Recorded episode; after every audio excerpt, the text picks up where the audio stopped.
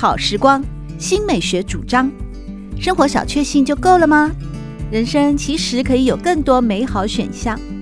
文学奖得主、专栏作家、资深媒体人朱国珍在《真正好时光》节目里与您分享美好生活。让我们打开心灵的扉页，享受真正好时光。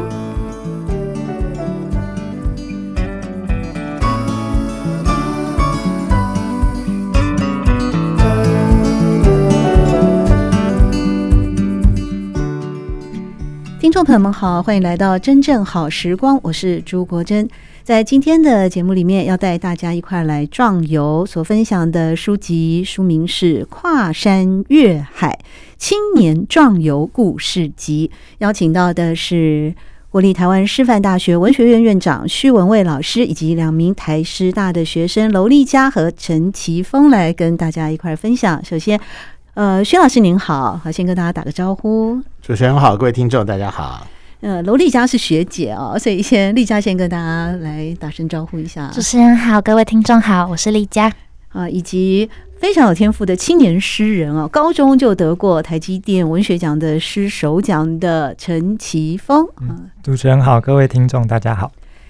跨山越海，哇，这个题目实在好磅礴啊！一看到这个书名，我知道过去薛老师在花莲啊，其实一直致力于数位学习嘛啊。其实您过去也几乎是全省跑遍了，特别是在前一本书《看见机会》里面的数位学习。那这一次是整个跨山越海，是更跨界了，更广泛了。能不能先跟大家分享一下这本书的成书缘起呢？那在台师大文学院，二零一三年开始就有一个成年礼的活动，叫跨山越海。那原来的想象是说，呃，就是办一个啊、呃、旅游啊，然后这个旅游有山有海，然后让同学去经历山跟海之间的各种挑战。然后呃，活动结束的时候，同时其实就办一个成年礼的仪式，让大家分享哈，在这样子一个历险。过程当中，大四就要毕业啊，走入社会的时候，那怎么样和山海亲近，哦，茁壮自己啊，让自己更成长。那但是这个活动办啊办，呃，就前几年刚好遇到了疫情，嗯，就没办法办了哈。而且再加上，其实事实上，呃，现在年轻人也很有趣啊，就是说你要吆喝一群人，呃，一两百个一起出去啊，跨山越海去旅游。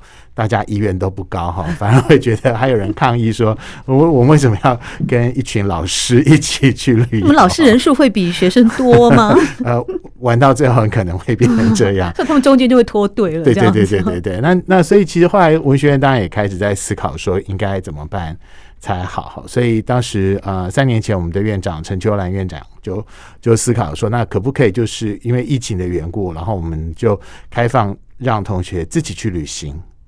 就比如说，可能我们本来可能会有呃三四十万的经费来办一场大型的活动，那就把它拆成一个两三万两三万。嗯，我同学呃七八个人出去旅行的话，然后做做一下非常好的记录，一样有山有海哈。然后但是呢，其实是可以把台湾各地的风土记录起来，一样是让年轻人去壮游。那两年前开始，我们就呃发现说啊，这很有趣啊，就是你出钱让同学去旅游，同学还不太。呃，热热情哈，就是说不来不来申请，对，不来申请这样子哈。然后，所以呃，我加入文学院的行政工作之后，我啊两年前开始担任副院长，然后我们我就呃提了一个提议，说可不可以中间有一个呃社会参与的组别啊，也就是说，我们设计一些活动是可以让同学呃既旅行同时去做公益啊，就没有想到其实报名的同学还不少。那就是和这个只是单纯出钱去让让同学去跨山越海去旅游做记录的两组来比较的话，其实去做公益的人数跟呃去旅游的人数其实是大致还蛮相当的。那这个就让我觉得很好奇，就是说到底现在的大学生是 如何想要追求意义，或是他们到底怎么去看待他和所学和这个社会之间的关系？所以我们就呃编了这本书，其实也一方面呃。把这个活动做了一个详实的记录，同时其实也去探寻，就是说到底在台师大或周边的学校，还有哪些正在推动壮游或推动学生到社区做公益的活动。对，我们今天现场刚好就是有两名台师大的学生啊，尤其是娄立嘉，你是呃今年刚刚毕业啊。因为刚才薛老师有提到说，嗯，好像一开始哦，并不是有很踊跃的这个报名参加，可是你就在其中啦，而且你选择去一个很难抵达的独立书店。嗯，了解。我刚刚就是听徐老师那样子的分享，我就觉得像这样子的转型，对我们来讲是真的，我自己认为是很有意义的，因为嗯。嗯从变成是从我们出发，然后变成是靠我们自己的力量去构筑这个计划，然后也可以让我们知道我们在文学院所学习的一些。知识背景这一些底蕴，就不管是历史系、地理系、国文系，其实这些我们都是很可以去投注在社会之中的，然后会让我们觉得，哎，其实我们还是可以用自己的力量去做出一些事情。那可能就是像这样子的一些原因，就觉得说我想要更亲近这片土地，然后想要试着做一点什么，然后就让我觉得，哎，这是一个好的计划，我们可以申请。那其实我和我的团队呢，在参与跨山越海计划之前，我们已经参与过教育部的感动地图实践计划。然后，嗯、呃，我们也是一样，呃，我们是以独立书店为主题，然后去不同的地方，从呃从南到北，然后主要是在东部地区，我们总共去了八间的独立书店，然后主要就是去了解一下，去采访，然后了解他们。呃，在做什么？然后我们是以那个一一一一的事件为主题，就是那个时候有很多人，很多独立书店说要歇业一天，就以这个议题为主去探究发生什么事情。那在这个旅途结束之后，我们那时候只去了八间，但是在这之后，我们就留下了一个很大的一个。嗯，感动，然后也觉得好像还想要再去了解更多在这片土地发生的故事，那就觉得，嗯，长滨不是一个很容易去到的地方，因为这间书店也是在独立书店界是很有名的地点，但是我们不会，我们没有安排在我们的路径之中，因为它对我们来讲比较难抵达。为什么苏州这间书店啊，长滨？有南抵，长滨不就一个滨海的小镇吗？但是因为它是在山上，然后可能要去那边的话，交通并不是那么便利，就火车到不了，到了之后还要再转一些交通工具，然后再加上，嗯，因为其他很多书店其实是在市区的，那对啊，好像在镇上嘛，对，长滨，对对对，在哪边乡村部落都是在平地上吧，大部分，嗯，所以它是一间很特别的书店，然后特别在整个。长滨也就只有他这么一间书店，经营得下去吗？嗯，就这点真的很有趣。我们真的不会想说，我们一开始就觉得说，在这样的地方，可能呃居民也不多。那我我到底谁会去这间书店？但是当我们去的时候，就发现里面超级多人，很多当地人还是外来的。其实都有，但是其实会以观光客为主，就等于他很多人是专门可能慕名而来，或者是对觉得会来长滨的话，就应该要到这家书店看看。就我觉得他在在地已经有了一个很鲜明的一个指标。对，那我们就觉得这件事情真的很有趣。那呃，跨山越海这的这个计划真的给我们很大的机会去实现这场壮游，因为这个的话，我觉得。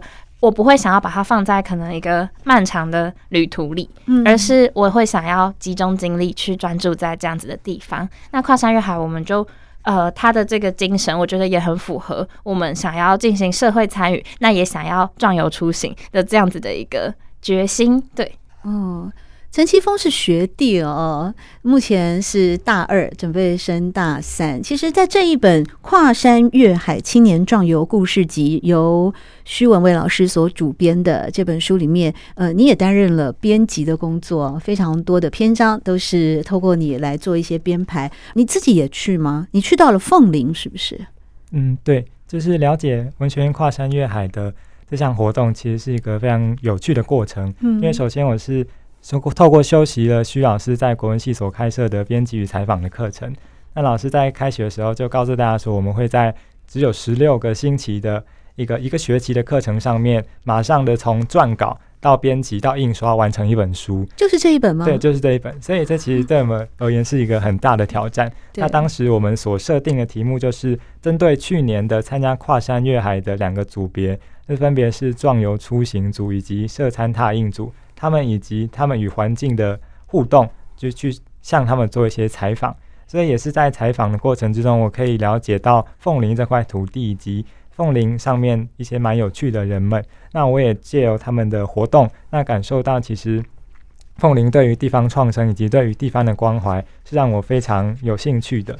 所以接下来在第二个学期，我就自己组团报名了跨山越海这个活动。那我们同样就是因为有认识当地的发展协会的理事长，所以我们也是透过跟他接洽，看他们需要什么样类型的服务，然后我们再借由报名壮游，不，我们借由报名社餐踏印组去与他们互动。那我们也是借此就了解了，其实文学院办理这项活动有一个。非常重要的宗旨就是要让我们一群好像是活在学院之中，然后长期一直读书上来的一些孩子们，就是我们能够实际的去亲近土地，然后去发现土地与人们之间的互动。那可能有什么需求是我们可以尽自己小小的心力去改变的。嗯。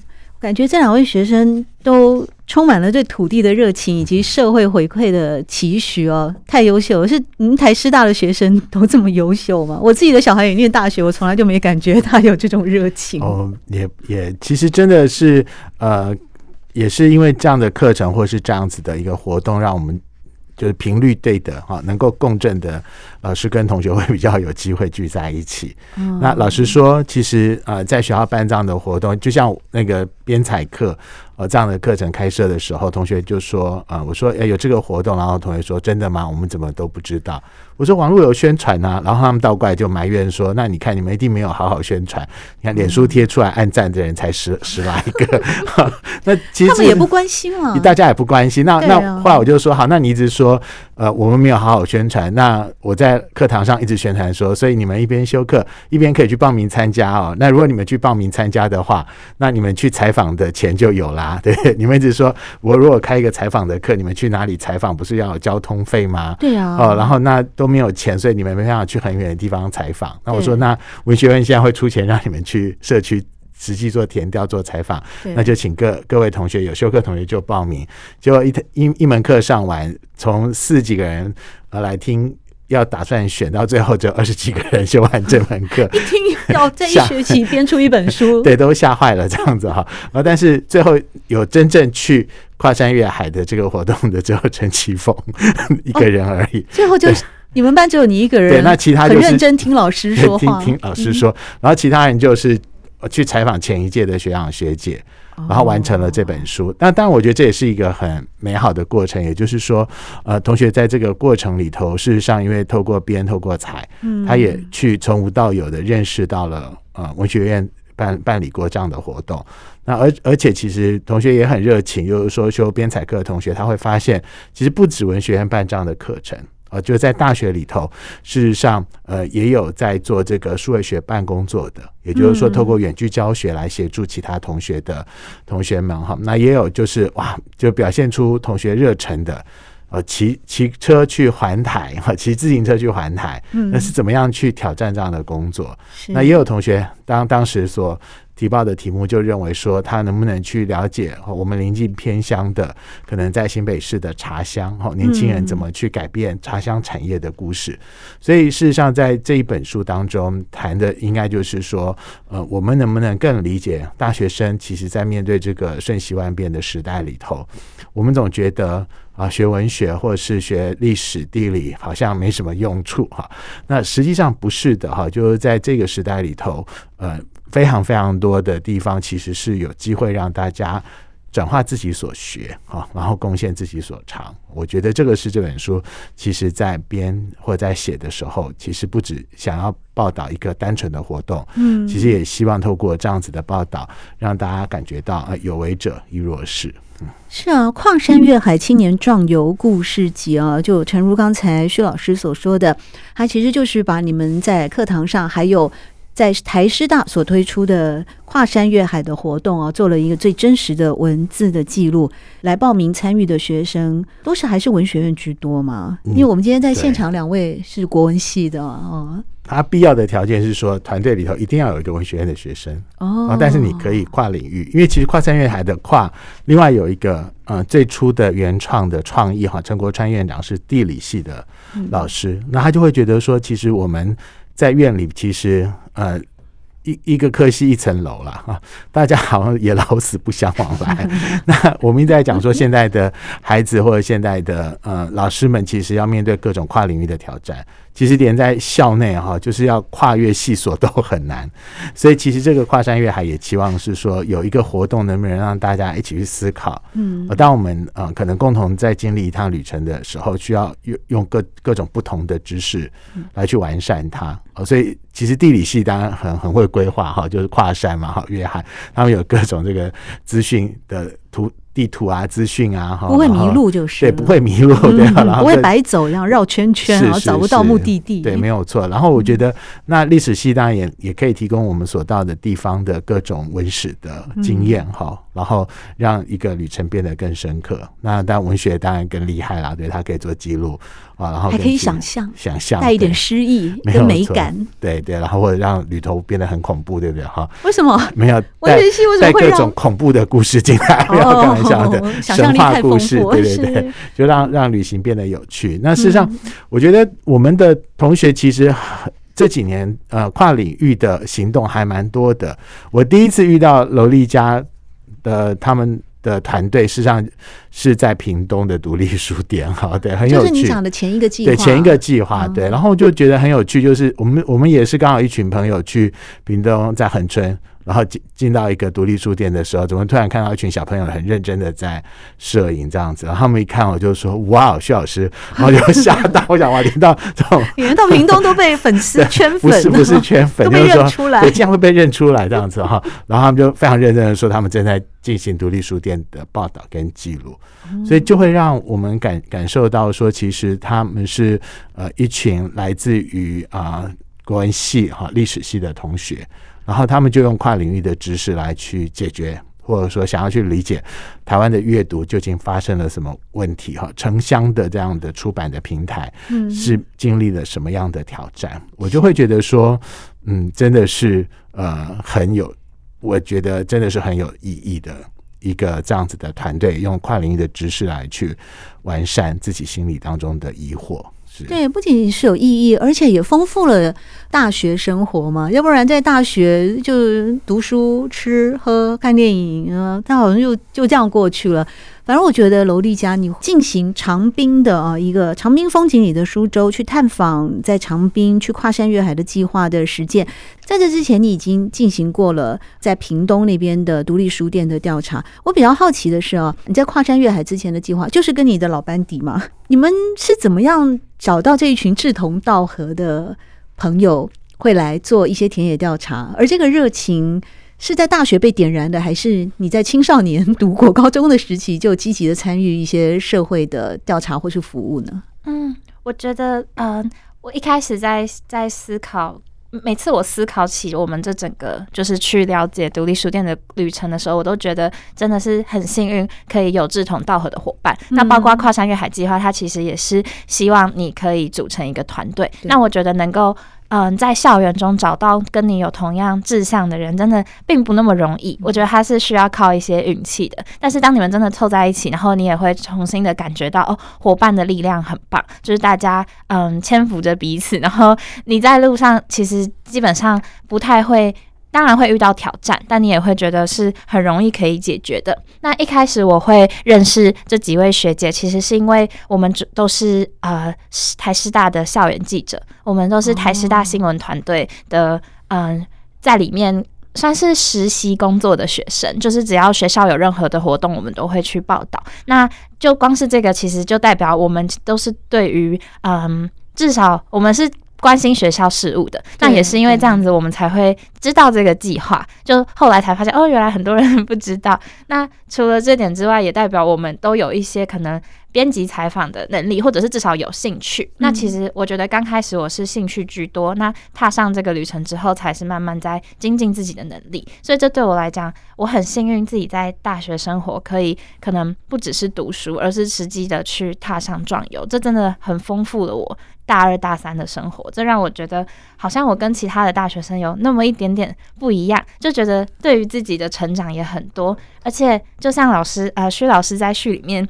有写到说，让天龙国学生 跨山越海，这个我自己感触很深，因为我从小就是在都市长大，那我很少很少真的实际踏出去外面，所以对于这个社会参与的热情，并不是我在可能更小的时候或者是青少年的时候就有的。我以前真的是比较独居在家的人，很少踏出门玩。嗯、那是。学姐他们把我带出去，就是是他们的邀请，然后让我也看见了更不一样的风景。那这对我来讲真的意义很重大。我觉得在认识台湾这个土地的过程，我也反思到自己身上。我觉得改变最多的其实是我自己。所以，嗯，我很感谢我可能在这段途中找到了一点自我。嗯，对，所以这才是为什么我这么珍惜，然后也越来越有兴趣去更去。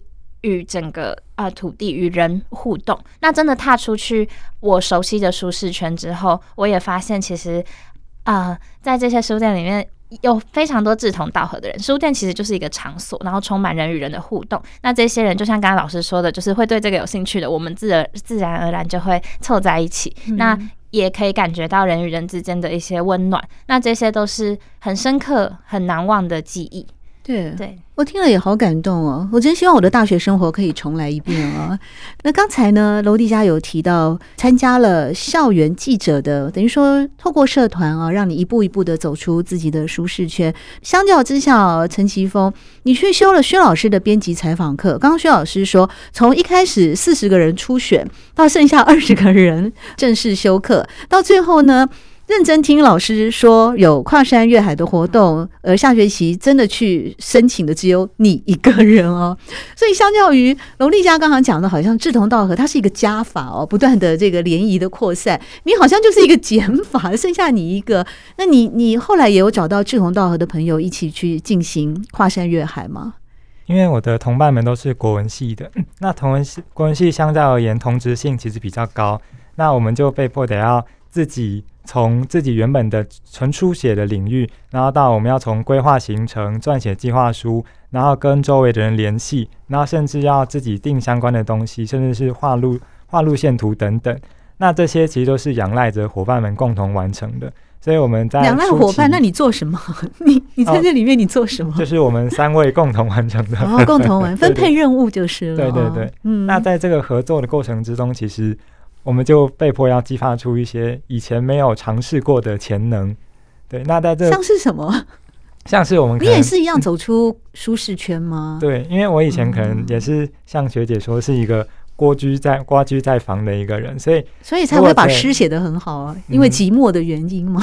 嗯，就是阅读写作与实际与人相处有蛮大的差距的。那像是就要从跟地方的理事长做一些联系，然后我们要一起讨论。他们需要什么？那我们能做到什么？那其实其中有蛮多的沟通协调是要在线上完成的。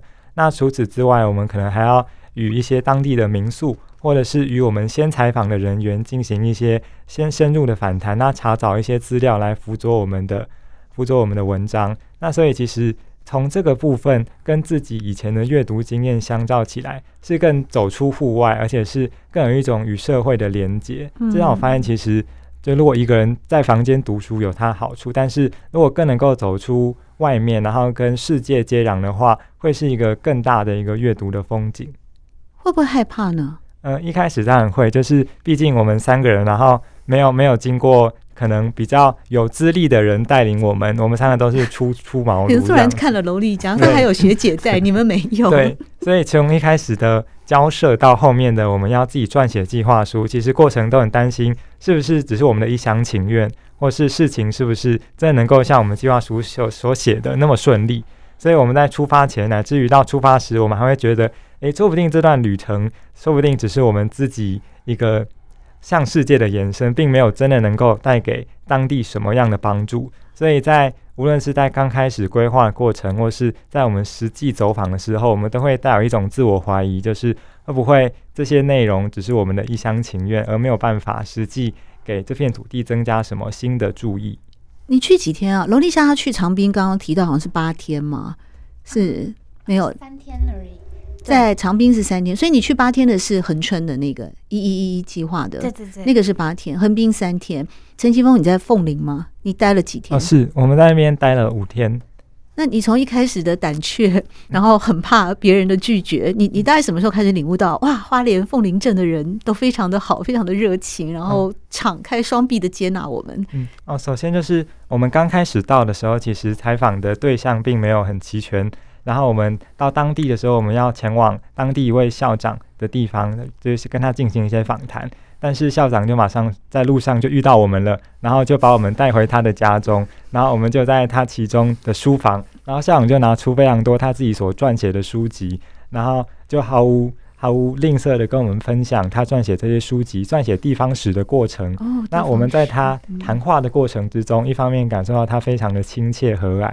另一方面，也是对他这个愿意长期贡献自己的生命热情，在这个其中感到非常多的感动。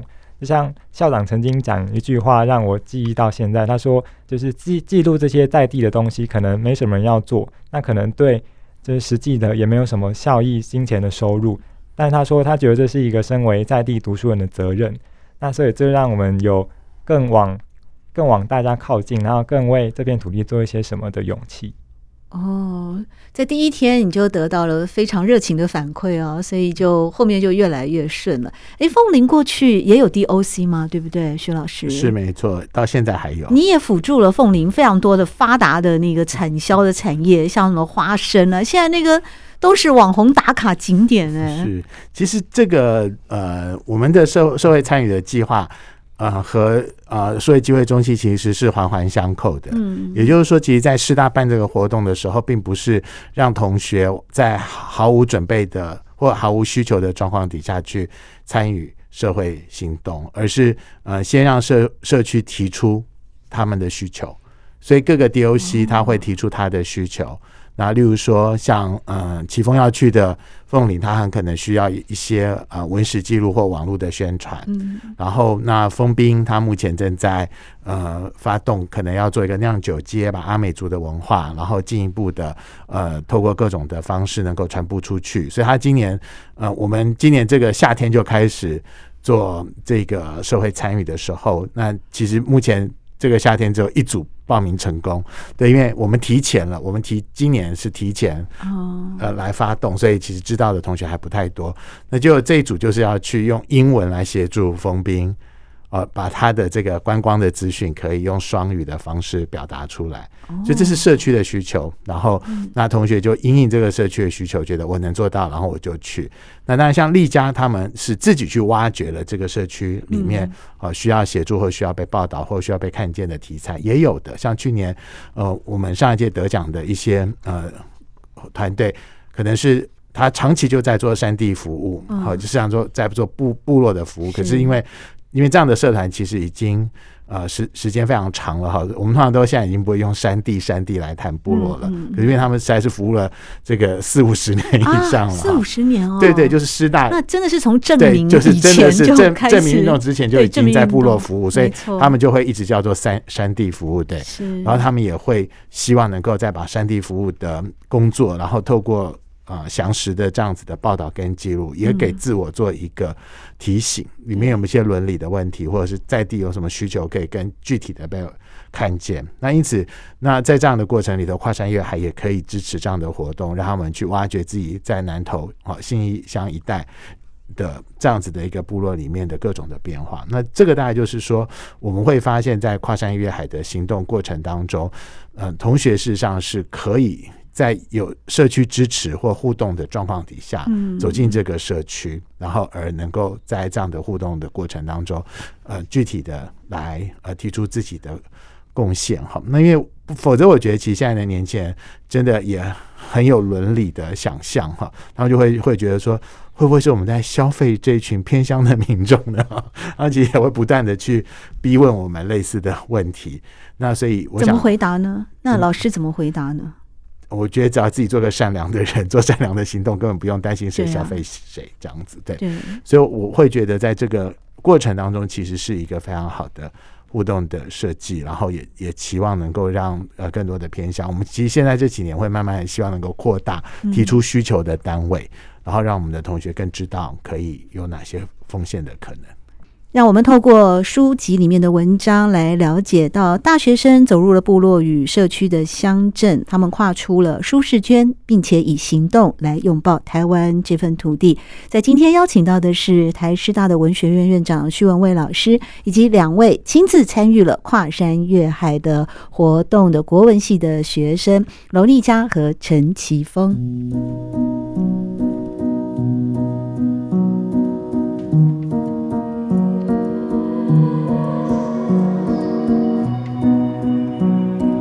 真正好时光每个星期六早上八点钟到九点钟，在汉声广播电台全国联播网播出。节目在广播频道播出之后，也会上传到汉声广播电台的官网。在官网当中，您可以在经典回放的单元里搜寻“真正好时光”，随时收听到国珍为各位制作的精彩内容。喜欢朱国珍制作主持的《真正好时光》，欢迎您订阅、分享或留言，随时保持互动，一起共享美好生活。